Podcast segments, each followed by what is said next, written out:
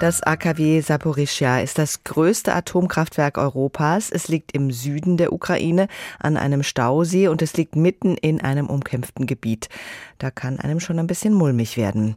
Jan-Karl Klebert ist Sprecher der Gesellschaft für Anlagen- und Reaktorsicherheit. Mit ihm habe ich vor der Sendung gesprochen und ich wollte von ihm wissen, wie unruhig macht es Sie, dass da ein Atomkraftwerk mitten im Kriegsgebiet liegt? Ja, also haben Sie schon gut gesagt. Ne? Ähm, das treibt einem natürlich äh, die Sorgenfalten auf die Stirn und man muss sagen, mit gesundem Menschenverstand ist nicht zu verstehen, dass da in einem Umfeld einer solchen Anlage wie einem Atomkraftwerk überhaupt kriegerische Auseinandersetzungen stattfinden. Das, äh, das muss man natürlich vorwegschicken. Nicht umsonst äh, ist ja auch die, die Genfer Konvention, die verbietet Kriegshandlungen im Umfeld solcher Anlagen.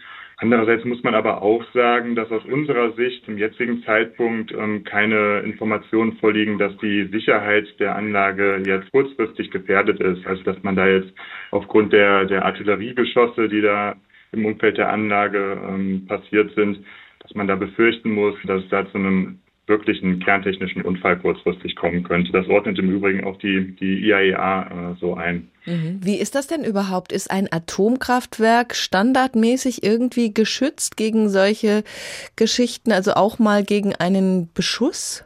Gegen richtige militärische Beschüsse sind die Anlagen jetzt nicht ausgelegt. Es gibt aber durchaus Schutzkonzepte gegen sogenannte Einwirkungen von außen. Da gehören beispielsweise Flugzeugabstürze dazu, aber auch so Geschichten wie Erdbeben.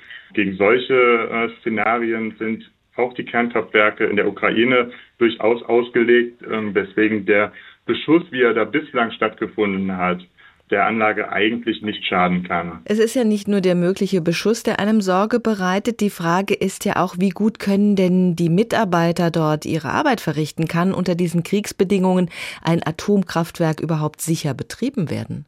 Wir haben selber keine direkten Informationen aus dem Kernkraftwerk selbst und können da auch nur spekulieren, unter welchen Bedingungen die Betriebsmannschaft da ihren Dienst antreten muss. Was wir wissen, von unseren äh, Partnern in der Ukraine. Wir stehen im engen Austausch mit äh, beispielsweise der Atomenergieaufsichtsbehörde oder aber auch mit unserem, ich nenne es mal unser ukrainisches Pendant. Und ähm, daher wissen wir, dass die Betriebsmannschaft im Regelbetrieb, das heißt im Dreischichtbetrieb arbeitet, was auch der Standard für Kernkraftwerke weltweit ist. Und ähm, dieser Dreischichtbetrieb, der ist gewährleistet, anders als es ja beispielsweise Anfang äh, der, der Invasion in Tschernobyl der Fall war. Nichtsdestotrotz muss man sich natürlich vorstellen, unter welchem Druck die Mitarbeiterinnen und Mitarbeiter vor Ort da arbeiten, die in einer Stadt wohnen, die seit fünf, sechs Monaten mittlerweile von Russen besetzt ist. Und ja, dann, dann kann man da zur Arbeit fahren und weiß nicht, was einen erwartet, wenn man nach Hause kommt. Äh, und auf der Arbeit da stehen Invasoren mit vorgehaltener Waffe. Das sind natürlich Umstände, da möchte keiner arbeiten. Und das ist natürlich Druck, dem die Leute ausgesetzt sind, der die Wahrscheinlichkeit, dass doch mal ein Fehler passieren könnte, erhöht. Gefordert wird unter anderem von UN-Generalsekretär Guterres ein internationaler Zugang zum Atomkraftgelände. Wie wichtig wäre eine solche Inspektion? Also ich sage mal so, dadurch, dass jetzt äh, eine internationale Delegation zum Kernkraftwerkstandort geschickt würde, dadurch wird die Anlage per se ja nicht sicherer was natürlich, es würde ein Zeichen der, der Deeskalation bedeuten. Also ich sage mal so, eine internationale Delegation könnte ja nur dahin kommen, wenn äh, ein gewisser Waffenstillstand im Umfeld der Umlage vereinbart würde. Und allein das wäre natürlich schon ein riesiger Fortschritt.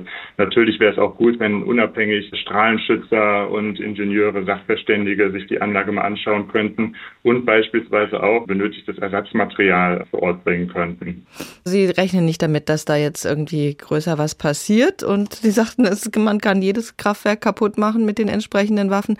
Wenn es zu einem Unfall käme, welche nukleare Gefahr würde von Saporischa ausgehen? Natürlich schwer zu sagen, weil es da ganz viele denkbare Szenarien gibt, die von ähm, einem kleinen Unfall eines beispielsweise des Zwischenlagers ähm, bis hin zu einer denkbaren Kernschmelze äh, reichen. Und ähm, natürlich ist das nicht wahrscheinlich, aber sollte es zu einer Kernschmelze im schlimmsten Fall kommen, dann äh, wären die Auswirkungen regional auf jeden Fall vergleichbar mit, mit dem, was wir aus Fukushima kennen.